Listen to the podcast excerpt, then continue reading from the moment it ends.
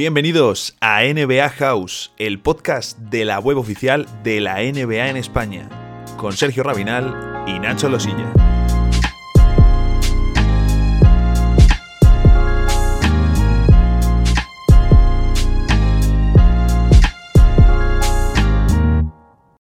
¿Qué está pasando con Los Ángeles Clippers que no pueden contener ni mínimamente a Luka Doncic?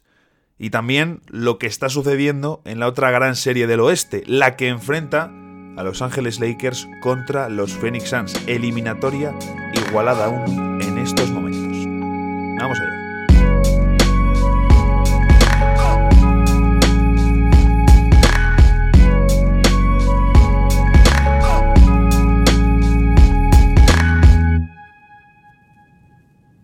Nuevo episodio, nueva píldora de estos eh, NBA Playoffs 2021, en la que, como he dicho en la intro, nos vamos a centrar en las series de Los Ángeles Clippers contra Dallas Mavericks, que ahora mismo ganan los Tejanos por 2 a 0, y la de Los Ángeles Lakers contra Phoenix Suns, que está igualada a 1. Metiéndonos directamente en el pastel, vamos a comenzar con Los Ángeles Lakers, con esa victoria que han conseguido y sobre todo con la promesa que ha cumplido Anthony Davis, que estuvo especialmente mal, especialmente fallón, superado por DeAndre Ayton en ese primer partido, en el Game One de la serie, y él ya dijo, después de ese encuentro, que la derrota era culpa suya, que iba a responder en el siguiente partido. Pues bien, ha respondido y los Lakers han ofrecido una, bueno, su mejor versión, evidentemente, la que no hemos podido ver en las últimas semanas, en los últimos meses, por esos problemas de lesiones, por esos eh, la falta de dinámica, ese buen ritmo que cogieron sin LeBron y sin Davis, que luego se rompió con sus vueltas y que no pudieron crear una nueva, una buena, una nueva buena dinámica, pues eh, por fin ayer vimos, aunque solo fuese a ratos, eh, esa muestra de intensidad defensiva, de ritmo, que es más habitual de este equipo. Eso, por supuesto, es una buena noticia para el seguidor de los Lakers, que volvió a ver ese punto de eh, mayor, mayor dominio defensivo para utilizar el tamaño como ventaja y poder potenciar desde ahí el ataque. Sí, no se metieron triples, KCP volvió a fallar, pero desde luego ayer ya se vio se vio a unos Lakers más reconocibles y eso es importante. Margasol jugó, esto también tiene su peso. Eh, siguió de titular, Parece que Frank Vogel, si no le ha quitado ya, mm, veremos qué va a hacer con él. Hay que seguir esto. Pero bueno, eh, desde luego sí que da ese rebote ofensivo, mm, aprovecha ciertos agujeros, la atención que crean Davis y LeBron. Poco más, porque también es cierto que en defensa trae lo suyo, pero es eh, innegable que trae ese rebote ofensivo como no lo tiene ningún otro jugador. Ya no solo de los Lakers, sino posiblemente de toda la liga. El que se quedó fuera de la rotación eh, fue Montrells Harrell y Marquise Morris, que apenas tuvo minutos, después de haber sido clave en Disney, tampoco parece estar contando con, con minutos de Vogel. Y eso que ha tenido tramos de temporada, al igual que ha tenido alguno especialmente malo en el tiro, otros ha sido de los mejores de, de los Lakers. De momento parece que la rotación interior se queda con esos eh, tres nombres, Davis, Drummond y Gasol, por lo menos en este partido. Y ya en los minutos de Mark hemos vuelto a ver esa fluidez ofensiva, eh, ese sobre todo espacio que tiene Davis, porque cuando tiene a Dramon al lado no tiene espacio. Cuando tiene a Mark, sí, porque al final Mark le vemos eh, prácticamente siempre fuera en el triple, ¿no? Para lanzar y para pasar. De hecho, mete 2 de 4 ayer y desde hace bastante está lanzando mejor, concretamente desde el fichaje de Dramon, así que no es casualidad esto, y les viene muy bien a los Lakers, por supuesto. Así que veremos, pero mm, dentro de lo poco que se utiliza el banquillo de los Lakers en estos playoffs, eh, no tienen al Rayon Rondo explosivo y creador de la pasada temporada, pues eh, Margasol puede tener un papel importante y esos triples valen oro para el equipo. Aún así, los mejores minutos del equipo llegan, por supuesto, con Davis al 5.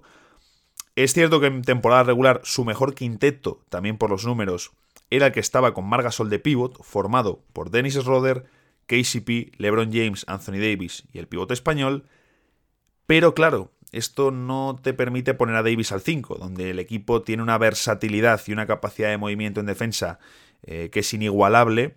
Y luego en ataque, pues eh, Davis cuenta con todo el espacio del mundo. Ya no solo Davis, sino también LeBron y también Dennis Schroeder, que ayer hizo un partidazo. De hecho, es el mejor partido que yo recuerdo, por supuesto en un escenario importante, de estos Lakers con eh, Schroeder, LeBron y Davis juntos, me diréis, ¿no? Pero es que no han tenido muchos escenarios juntos, evidentemente no me refiero solo a playoffs, pero en temporada regular creo que tampoco hemos visto una actuación en la que los tres, las dos grandes estrellas y Schroeder, que tiene que ser esa tercera alternativa, estuviesen tan bien en conjunto. El caso es que con eh, Davis al 5, la opción más probable o lo más beneficioso para el equipo, como digo, ya no está Rayon Rondo, es que entre Alex Caruso en ese quinteto. Por lo tanto, el quinteto quedaría con eh, Dennis Schroeder, Alex Caruso, Kentavious Caldwell Pope, LeBron James y Anthony Davis. Aquí ya, pues eh, en función del rival, en función de la situación, vamos a ver el balón más en las manos de Schroeder, más en las manos de LeBron, pero eh, durante esos minutos, sobre todo defensivamente, fueron una pesadilla para Phoenix y no pudieron encontrar tiros liberados. Entonces, desde luego ya sabemos que esa fórmula del Davis al 5 es la que mejor funciona y anoche contra Phoenix lo volvió a ser. Más apuntes sobre Los Ángeles Lakers. KCP está jugando bien, está jugando como siempre, pero no está metiendo los tiros. No se le ve con la mejor confianza. LeBron en el partido le dijo que tiene que seguir tirando, que quiere que tire. Y de hecho debemos esperar más pronto que tarde que KCP eh, comience a enchufar. Es un tipo muy inconsistente, muy de rachas con el tiro exterior. Es capaz de tener unas cuantas semanas eh, donde no falla, donde no baja del 50% y luego tener una racha pues, de no ser capaz de meter una, que es en la que está ahora. Lleva un par de partidos donde eh, pues, ha visto el aro de forma pues muy contada. Creo que en el primer partido que hizo 1 de 7 y en este partido ha sido 0 de 4. Así que no es bueno, ¿no? Evidentemente que el principal alero de los Lakers, no cuento a LeBron como tal, no esté, no esté fino en el tiro. Le necesitan, aunque ya ganaron el año pasado, sin un KCP que estuviese especialmente fino, sobre todo en las finales. Otro que no está fino es el amigo Kyle Kuzma, lleva dos partidos malos, eh, uno de seis en tiro desde el banco. Mm, bueno, ha dejado alguna buena defensa. Mm, bien, pero claro, es que para esto no está Kuzma. Es decir, mm, a Kuzma le han renovado también pensando en esos puntos que él puede traer. Su temporada regular ha sido mejor que la de la pasada temporada. Pero es que, al fin y al cabo, este tío tiene que traer puntos desde el banquillo. Tiene que ser una alternativa a las alternativas que tienen los Lakers. Y si no, pues estás utilizando un perfil ofensivo para hacer el trabajo de un perfil defensivo, que siempre son más baratos. Y además Kuzma pues tiene su cierto valor de mercado. Entonces, eh, Kuzma no es un tipo joven, Kuzma no es un tipo que tenga potencial de All-Star ni nada de eso, como se. Bueno, como vendían algunas esferas hace unos años. Tiene que demostrar ya. Los Lakers confiaron en él con la renovación.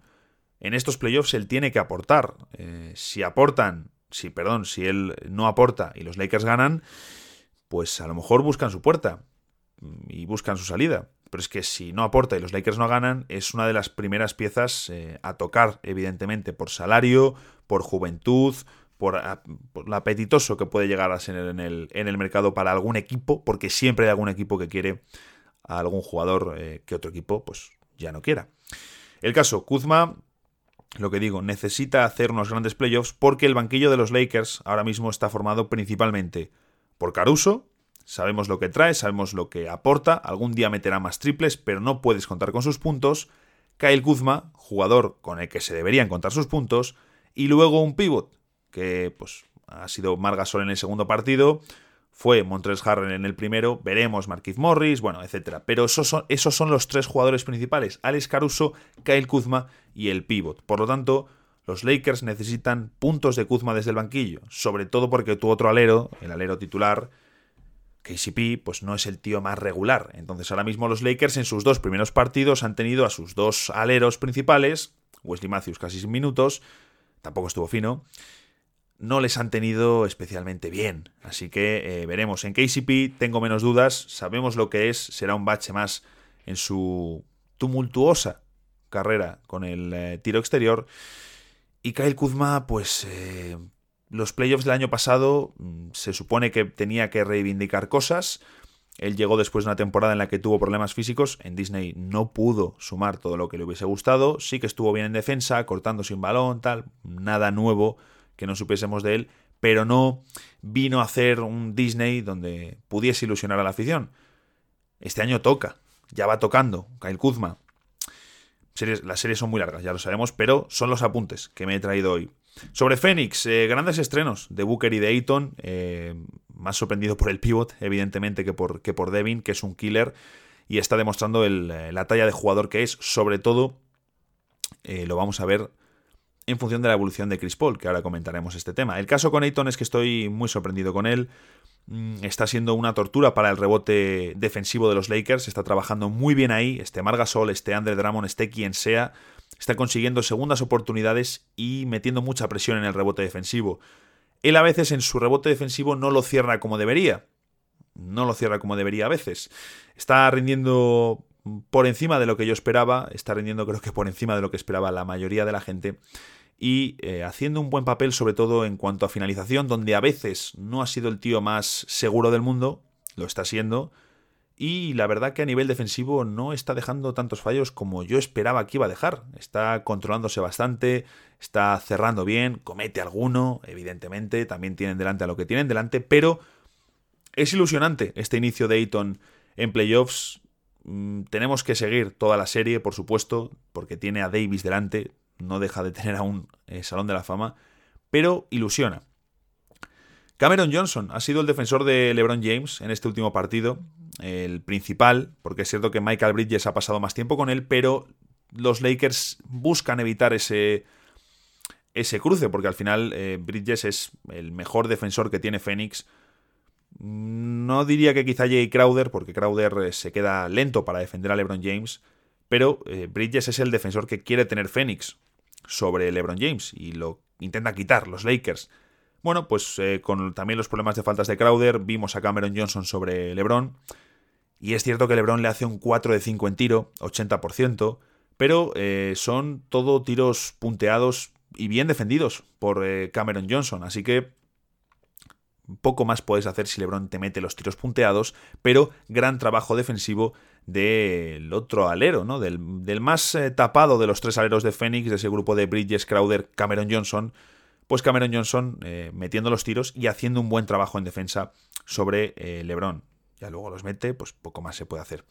Lo de Paul, eh, bueno, jugó poco, 23 minutos, 2 de 5 en tiro, 5 asistencias por 3 pérdidas, no se le vio bien y la decisión de quitarle fue de Monty Williams, que como no le vio bien prefirió reservarle de cara a que pueda estar mejor en el Game 3. No parece que lo que tenga sea grave, mm, se le vio mejor que cuando vuelve en el primer partido, pero evidentemente esto afecta y mucho a la serie. Así que eh, tenemos que ver cómo lo gestiona evidentemente Phoenix, porque eh, contar o no contar con Chris Paul es un factor absolutamente diferencial y que en buena parte define la serie. En este segundo partido no han jugado tan bien y se han visto salvados también por la irrupción de Cameron Payne, un jugador que hace un par de temporadas estaba sin hueco en la NBA y ahora pues es una pieza puntal para uno de los banquillos más completos y profundos de la liga. En temporada regular estaba haciendo un buen papel, en Disney hizo un papel sobresaliente, lo que ocurre es que, bueno, pues hay partidos en los que tiene menos minutos, otros en los que tiene más, y es un perfil muy microondas. Ayer estuvo fantástico. Como digo, factor Chris Paul eh, fundamental y sobre todo esos arreones que pegan los Lakers, porque los Lakers pueden estar haciendo un partido bastante tranquilo, tienen ese arreón eh, de tres minutos en los que se ponen a defender y a utilizar su tamaño y ahí te destrozan. Mm, quiero ver más de eso, porque al final no deja de ser los campeones y tienen que mostrar ese ADN campeón que tienen. Gran serie, la que nos queda por delante. Y luego tenemos la serie entre Dallas y Clippers, que aquí en esta serie casi todo pasa por la defensa que está haciendo el equipo angelino sobre Luka Doncic. En el primer partido le cedieron los cambios defensivos de Ivica Subac, graso error. Después se hincharon a hacerle dos contra unos, eh, que no puedes hacerles dos contra unos a Luka Doncic. De hecho, eh, tenéis, bueno, en la web estamos eh, intentando analizar los partidos de todas las formas posibles y he escrito un par de artículos precisamente sobre esto, sobre la defensa que han hecho los Clippers en los dos primeros partidos. Entonces, si os metéis en nba.com y os vais a la parte de, de noticias, pues podéis encontrarlos por orden cronológico eh, el último además es fácil de localizar, se llama algo así como ni Kawhi Leonard ni Paul George eh, pueden contener a Luka Doncic, algo del, estilo. Porque en el primer partido prácticamente no le defendieron ni Kawhi ni Paul George, ahí es donde vimos que esos dos contra unos no funcionan, y en el segundo partido, que han intentado poner más a Kawhi y a Paul George, no les ha ido bien. Tampoco le han defendido demasiado. Y aquí en la web, de, de nuevo, lo tenéis más detallado con una serie de cortes de vídeo para aquel que le, que le interese. El caso es que yo entiendo que Luca condiciona el juego, porque Luca condiciona el plan de juego. De hecho, lo han dicho Tyron Lue y Paul George. Pero los Clippers tienen muchísimas armas, es decir, hablamos de un equipo que tiene a Kawhi, a George, a Marcus Morris, a Rayon Rondo, a Patrick Beverly, a Serge Ibaka. Han sido la octava defensa más eficiente de la temporada. Hemos visto cómo durante la temporada construían unos miembros muchos más serios que el curso anterior. Y luego llegamos a los playoffs y no son capaces de, encontrar ni la más mínima respuesta. Por supuesto, Lucas es un jugador extraordinario, condiciona el plan de juego, pero eh, yo no estoy viendo para empezar ni a Kawhi ni a Paul George en su mejor nivel defensivo. Eso para empezar.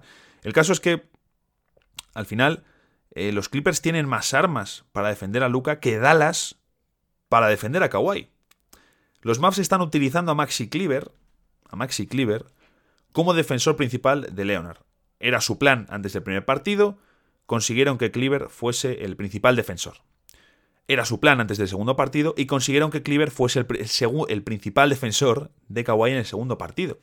Es decir, Dallas eh, ha evitado bloqueos, ha evitado cambios defensivos para no dejar a Kawhi con Porzingis, que es algo que ha sucedido en un par de ocasiones. Los Clippers también quieren buscar esos cambios ventajosos, pero Dallas lo evita. Dallas quiere que sea Cleaver el que esté con Leonard, y no es precisamente el alemán el perfil ideal para defender a Kawhi. En el segundo partido, eh, Leonard se hincha, 41 puntos y una noche fantástica por su parte. También se hincha Paul George.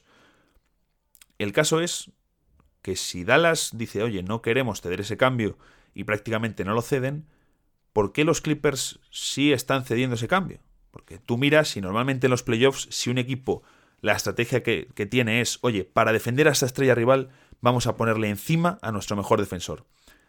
Durante toda la noche. Le va a defender entre 25 y 30 posesiones. Es que eh, Paul George y Kawhi Leonard no están defendiendo ni de lejos esas cantidades. De hecho, eh, si miramos, el que más le ha defendido ha sido Paul George y no le llega a defender ni en 12 posesiones y Kawhi no llega a las 10. Es decir, el plan de juego evidentemente no pasa porque Kawhi y Paul George sean sus defensores principales. Ha tirado bien contra ellos, ¿eh? todo se ha dicho. Todo se ha dicho, les ha tirado eh, muy bien. A, Paul George 3 de 5, 60% en tiro. A Kawhi 4 de 8, 50%. El caso es eh, que aquí, claro, ya podemos entrar en el segundo tema.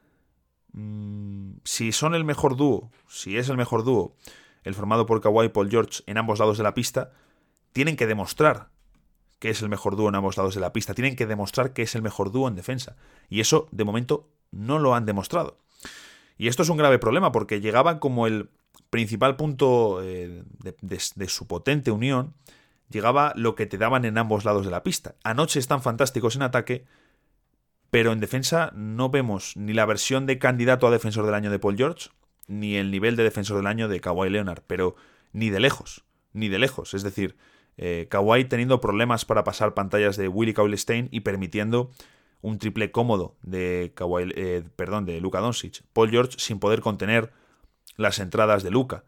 Eh, tampoco pudiendo contener sus movimientos en el triple. Sí, por supuesto, Luka es un jugador extraordinario, pero estamos hablando de que enfrente tiene a dos jugadores que son, en teoría, de la más absoluta élite defensiva y no veo que estén ni de lejos al nivel que les hemos llegado a ver. Esto es evidentemente muy preocupante para los Clippers. Entonces, eh, esta serie, como digo, pasa por ahí, pasa por defender bien a Luca. El caso es que los Clippers eh, les están insuflando a los maps de confianza. Eh, Luca está lanzando más de 10 triples por partido sobre bote en los dos primeros encuentros con un 47% de acierto con un 47% de acierto. ¿Qué ocurre? Que luego le hacen el 2 contra 1 y no le puedes hacer 2 contra 1 a Dallas. No le puedes hacer 2 contra 1 a Dallas. Porque Doncic es uno de esos jugadores que no sufre los 2 contra 1 y sí, vale, vas a sacar el balón de sus manos. Pero lo vas a sacar para... Eh, ¿Para qué? Es decir, eh, tú solo no puedes decir, le hacemos 2 contra 1. Todo tiene que ir equipado de un eh, resorte de, de, rotaciones defensivas por detrás, de un plan de juego. Oye, pues o colapsamos la zona, tú tienes que hacer esta rotación defensiva, tú te encargas de este jugador, tú te encargas, tú estás protegiendo estos dos. porque si hay un 2 contra 1, luego hay un 4 para 3 favorable de los eh, Dallas Mavericks. Y Dallas está encontrándolo con una facilidad pasmosa. Es que hay dos acciones similares de Porzingis en el final del Game 1 y en el final del Game 2, en el que Doncic recibe el 2 contra 1, Doncic da un pase y al momento Porzingis ya está cortando solo a canasta, recibe Porzingis y machaca. Ahí también, claro, como los Clippers están en small ball, Porzingis entra y nadie le puede, eh, vamos, ni llegar a, ni soñar con taponar. Entonces, eh, ¿qué ocurre con los Clippers? Ellos dicen que no están preocupados, pero, pues hombre, quizás a nivel interno seguro que están con alguna que otra tensión, como es normal después de ponerte 0-2 en esta serie cuando nadie lo esperaba. Pero lo dicho, la serie pasa porque puedan contener a Luca, porque puedan contener al resto, que Hardaway está a un nivel fantástico, están tirando bien de tres, también porque los Clippers se lo permiten, y de momento no tiene mucha pinta de que eh, lo estén ni sabiendo contener a nivel de plan de juego, ni sobre todo, que es lo más preocupante llegado a estas instancias, ni lo están sabiendo controlar a nivel de máximo nivel defensivo. No estamos viendo ni de lejos las mejores versiones defensivas de dos tíos que cuando se juntaron dijimos, esta es la mejor pareja de la liga por lo que te da en ambos lados de la pista. Pues si eres la mejor pareja en ambos lados de la pista, tienes que demostrarlo cuando Luka Doncic te está haciendo un roto y no puedes contenerlo por ninguna parte.